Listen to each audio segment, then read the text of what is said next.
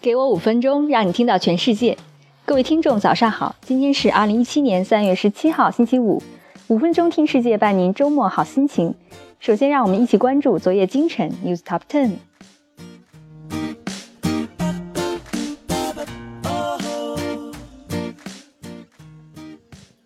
德国检察官突击检查了奥迪和大众工厂，是因调查美国排气测试中的尾气门。官员们搜查了巴伐利亚的奥迪工厂和其他八家工厂，包括大众汽车总部沃尔夫斯堡。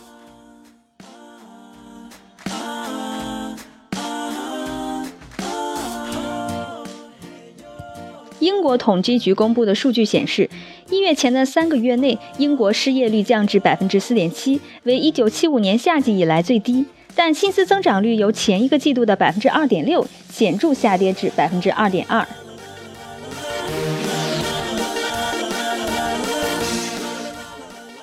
美国当地时间十六日，特朗普向国会递交他任内的第一份预算报告，国防和国土安全部门的预算会大幅度增加，环保、外交等部门的预算则会大幅度减少。国防预算增长幅度最大，达百分之十，增长五百二十三亿美元。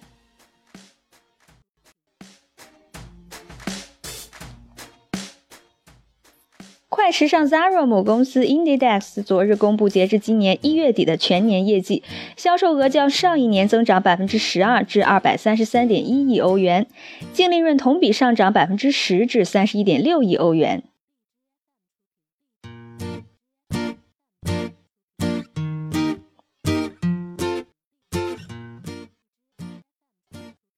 家居巨头宜家宣布，在印度的所有员工，不论男女。都有权在其孩子出生时享受二十六个星期的带薪产假。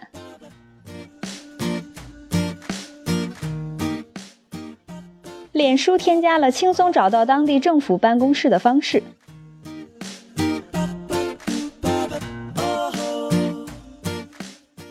NASA 计划用太阳做一个望远镜。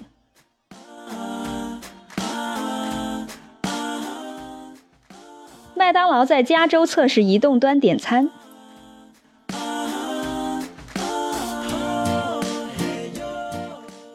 普罗又裁员二百七十人。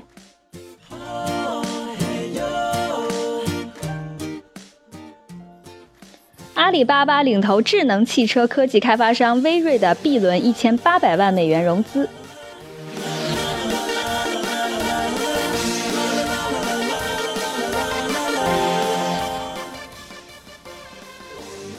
好的，简讯过后，我们一起来聊一下为什么聪明人经常会做出愚蠢的决定。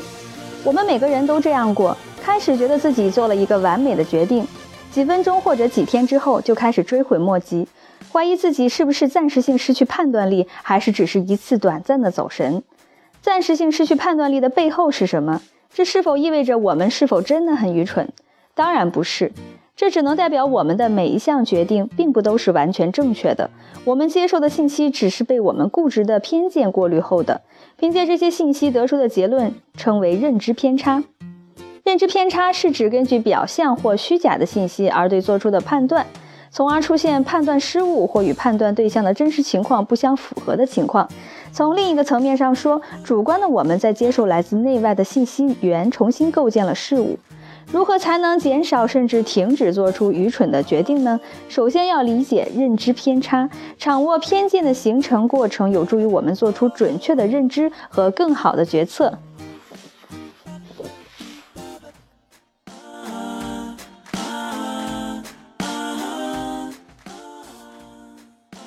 首先是偏差都有哪些？陈毛效应。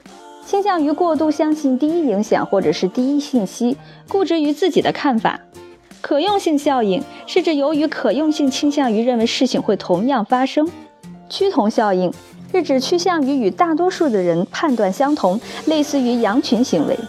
马后炮是指有种我一直知道这种事情的结果，认为事情的发生时可以预见的。熟悉度偏见在未发生过问题的地方不设置预防，认为牢不可破。还有就是乐观偏见，倾向于乐观，高估事情出现的结果；再有就是计划谬误，倾向于高估产出，低估投入的成本和时间。而沉没成本偏差是指认为放弃对象的成本将会大于获取成本。第二是如何利用偏见为决策服务。偏差并非百无一用，通过过滤信息可以帮助我们更加快速地做出决策。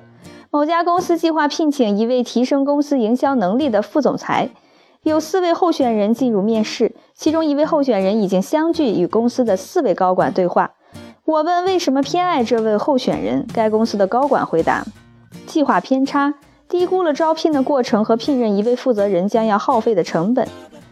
陈毛效应。被候选人职业生涯的某些单项信息干扰，可用性偏差认为候选人在原公司取得的成功可以复制自己的公司，当然体量相差很大。乐观偏差认为在六周的时间就可以选定一位合适的人选。那么如何避免认知偏差呢？首先慢慢来，降低节奏。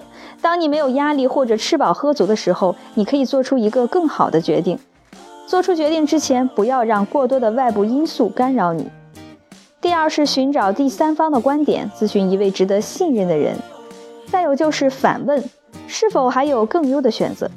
这家公司的 CEO 请我面试负责市场营销的候选人，面试的结果是我认为这名候选人不适合这家公司，所以我带给这家公司的好消息是避免了一次聘用错误，至少还有三位候选人可以选择。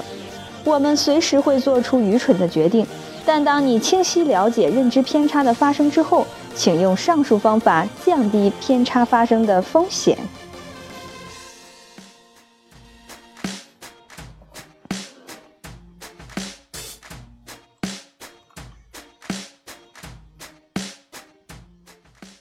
好的，以上就是今天五分钟听世界的精彩内容了。